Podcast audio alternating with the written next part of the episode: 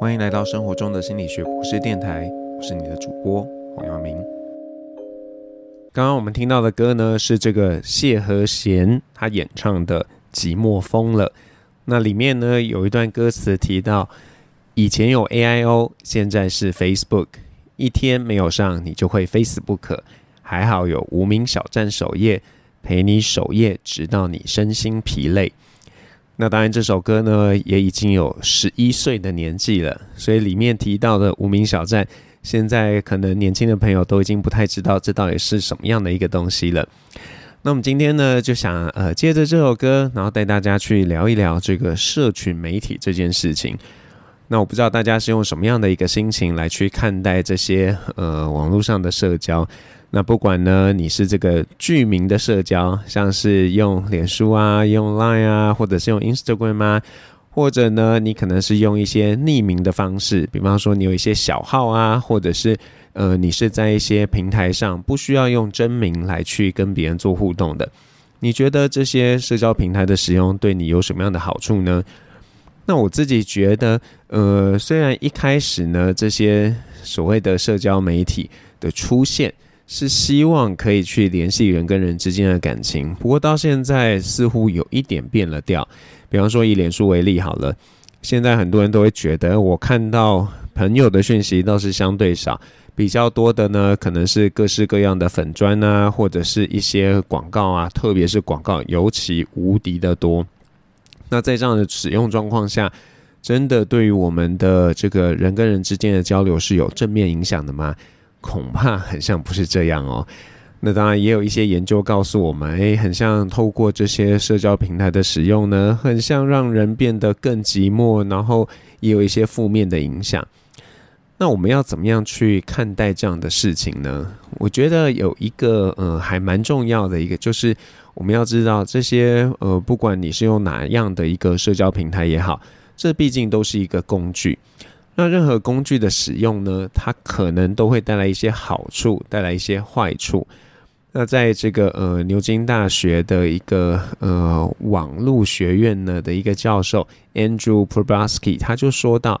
他说啊，嗯，我们该在意的不是这个社交媒体到底是好或是坏，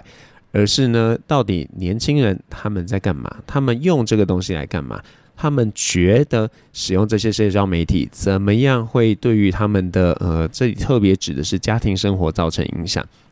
那现在有非常多针对社交媒体做的研究，都是针对青少年族群。那当然呃，有一些可能的原因啦，最主要的原因当然就是因为。这些青少年族群呢，可能在这个人际的互动上是更仰赖这些社交平台的，而且呢，对他们来说，可能很多事情都还在发展当中。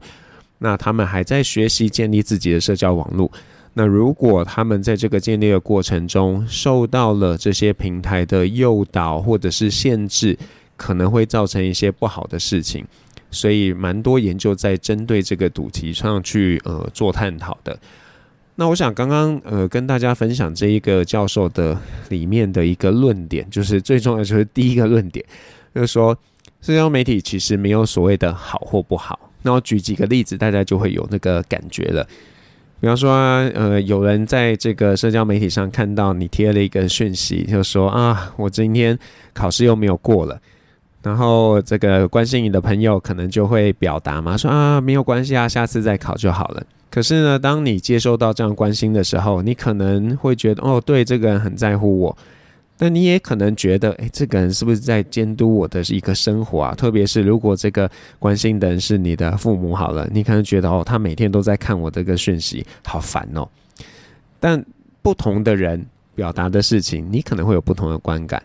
或者呢，有时候啊，呃，大家可能会习惯这个打卡嘛，就是你想要去分享你的生活。那有些人看了就觉得，哦，你一定在炫耀，又去什么地方，又吃了什么好吃的东西。可是你其实本意上并没有想要这样嘛，别人观感上觉得是这样。所以诸如此类的，也就是说，今天到底社交媒体对我们来讲是好或者是不好，它不是那么简单的一件事情。而且呢，你到底怎么样去使用它，还有，呃，你用什么样的观点来去看待，都会造成很大的一个差异。那接下来呢，我想呃带大家从几个研究，然后呃从正面跟呃反面的观点来去看待这样的一个研究结果。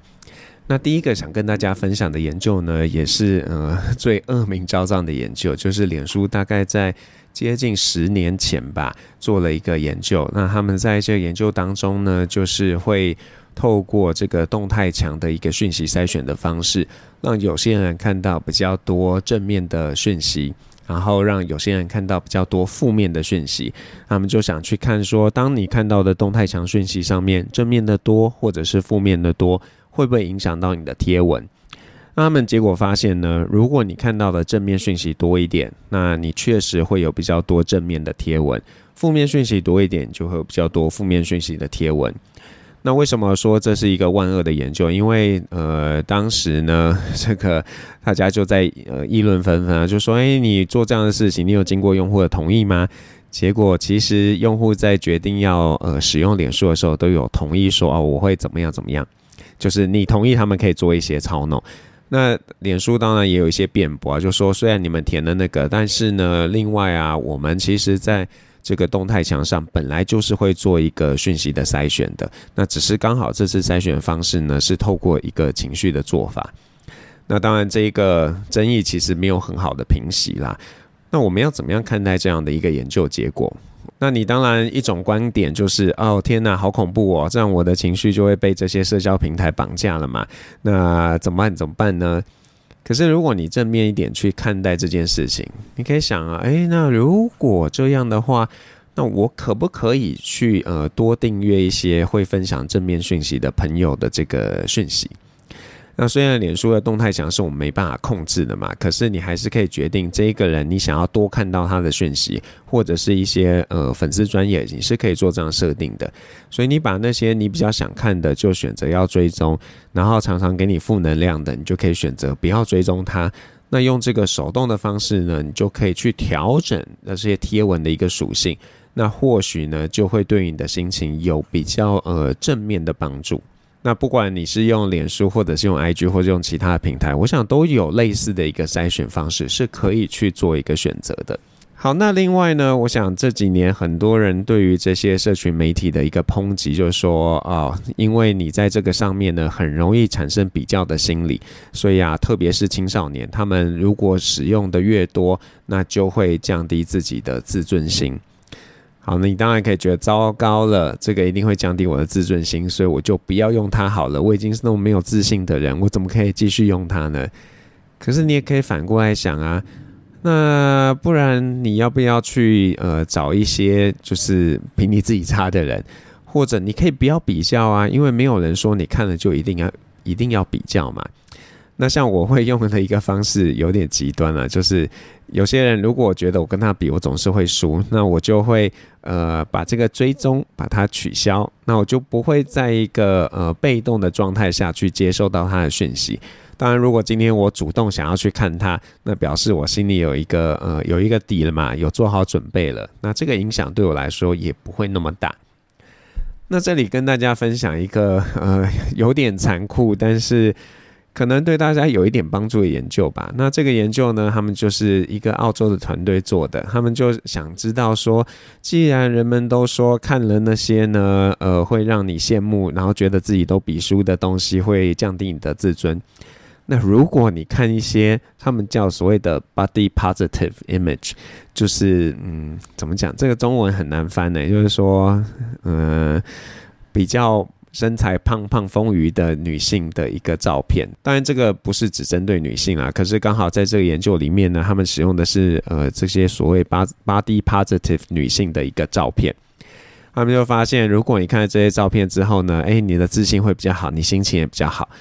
所以大家是不是应该转换一下心情，转换一下你的这个使用方式？因为我们一般都喜欢去追那些就是呃条件很好的人嘛，然后看看他们在过什么样的生活，然后看完之后就觉得哦，自己生活真的是一团乱，完全不能比。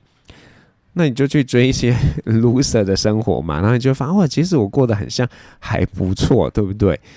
我我不知道，我自己是没有这样做，但是我觉得这是一个还蛮有趣的一个论点。那讲到这个，其实我觉得也是蛮现实的，大家可以去留意，就是你去看那些各种不同的人，他的这个粉丝数。有些人呢，他好像没有特别干嘛，他粉丝粉丝数就很多。像我一个学生，他在当空姐，然后说：“哎，你有你你很多粉呢？”他说：“啊，对啊，我也不知道哎，很像大家就喜欢追踪空姐吧。”那嗯，对，很像追踪空姐就会看到一些很漂亮的国外的照片啊，等等的。那但是如果照顺着我们提的这个研究，很像你不应该这样做嘛，因为你这样做很像呃，反而容易让你自己心情会变差，所以大家可以再想一想。好，那另外呢，还有一个这个社群媒体常常受到抨击，就是说在上面可能很多人并不是用本名，或甚至他是一个可以用匿名的方式来在网络上做一个呃意见的表达。那这样子呢，就容易造成这个呃网络霸凌的状况。好，那比较负面的想法，你当然可以会说啊，糟糕了，在真实生活被霸凌，在网络上也被霸凌，真的是好惨。那你另外可以这样做嘛？就是假设这个是一个没有明确的一个来源的一个讯息，那基本上你不需要去理会啊，因为我们实在没有办法去处理这么多有的没有的一个讯息了。就像呃有一些呃有名的艺人也好，或者是 KOL 也也好，他们可能会有很多很多人给予他们各式各样的评价。那如果他每一每一个人给的评价，他都要去理会的话，他大概处理不完了吧？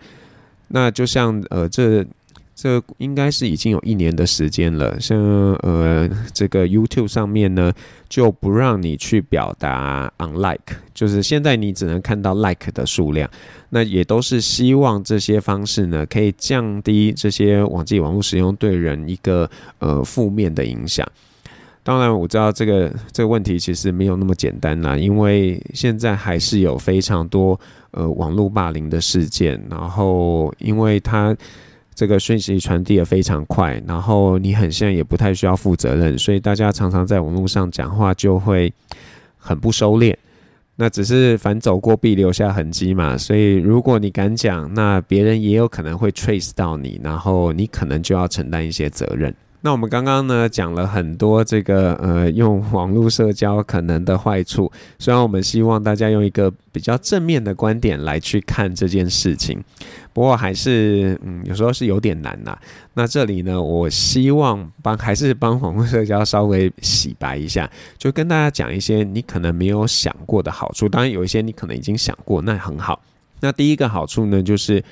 呃，因为有了这个网络的关系，所以呢，你可能是呃有一个很罕见的兴趣，但是你本来的如果在你的实实际的社交圈里面，你大概很难找到跟你有同样兴趣的人。但是因为如果一连上网，然后假设又没有这个语言的隔阂，那全世界对这个东西感兴趣的人，他都可以是你的朋友。所以用这样的方式呢，你可能就有机会去扩大你的交友圈。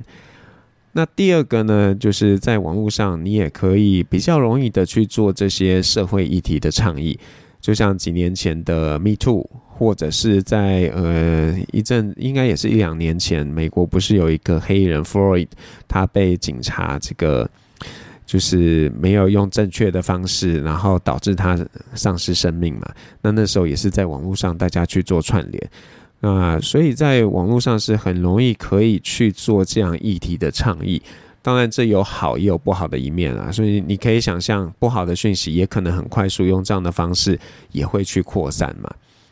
那第三个呢，呃，就是现在有一些平台都有在做的，就是他们会在你呃检索某些关键字的时候，就主动跳出一些讯息。比方说，你可能搜寻了呃自杀或什么样的一个资讯，那像脸书可能就会跳出来说：“诶，你是不是需要这样的协助？”那我知道也有一些技术团队呢，他们尝试去做一些预测，比方说他们会去看：“诶，这个人常发的文啊，突然出现哪些 keyword，这个可能是高风险的 keyword，他们就会想办法去介入。所以这个都是现在已经有在做的。那过去可能没有这样的技术，然后。我们发现的时候都已经太晚了。可是现在，因为有数据，有这些社交媒体上的一个互动资料，我们比较快速能够去找出来哪些人需要帮忙，甚至呢，有可能可以去做预测。就像几年前有一个研究，他们去看说，大家在使用 IG 的滤镜上面，会不会因为你的这个忧郁程度而有所不同？他们就发现呢，这个有忧郁倾向的人可能会特别喜欢用怎么样的滤镜。所以，如果平台端他可以掌握这样的讯息，他就可以去知道哦，这些人有可能有什么样的状况，那就可以想办法去，呃，透过前面我们提到那个研究，他可能就给你多看一些正面的讯息嘛，希望对你有所帮助。好，当然这个听起来。是好，但是你也会觉得，嘿，这样很像恐怖诶。那社交媒体都知道我的心情、我的情绪，然后我的所有事情，然后还会用那个方式来帮助我。可是我有时候没有想要他来帮我啊，怎么办？确实，现在呃，慢慢的大家有这个意识，所以像在 Google 上面，你就可以去用一个方式跟他说，哎，请不要让人家检索到我，就是请忘记我。那在脸书上，我不知道有没有这样的事情，嗯、可能未来都会陆续有这样的一个选项，就是你可以选择你的资料是不要被揭露的。那只是现阶段大概很困难的，所以大家如果有看那个纪录片《Social Dilemma》里头就谈到了，其实我们现在的在这些社交平台上的使用都已经被呃很多广告业者拿去当做。怎么讲？投放广告的基准，然后等于说他们反过来，虽然这些的使用不用钱，可是他反过来呢，透过这些方式来去从你身上赚到一些钱。好，那我觉得就是，呃，我我自己是一个很很着迷于社群平台的人啊，那我也确实看到了一些好处。那我想跟大家分享一个，呃，去年让我印象很深刻的事情。就是我那时候教一门课，那这门课当中呢，我都会希望同学可以去应用心理学的研究结果，然后来做一点什么事情。所以过去我有让他们去设计这个呃广告，然后设计菜单，就是他要根据一个心理学研究来设计菜单。然后我去年就想，嗯、这个我们可不可以把这件事情跟公益做一个结合？所以那时候就呃，我就在我的平台上发文，我就说啊，我想要找一些公益团体，有没有人可以帮忙？那那时候刚好有一个学生，他的朋友呢是在公益团体工作，然后他又有一个呃，怎么讲串联在一起的群，他就帮我牵了线。所以在一两个小时内呢，哎，我就找好了所有可以合作的这个公益公益团体。那也因为这样，呃，学生也觉得很好，因为他们可以实际上去做一些呃有社会影响力的事情。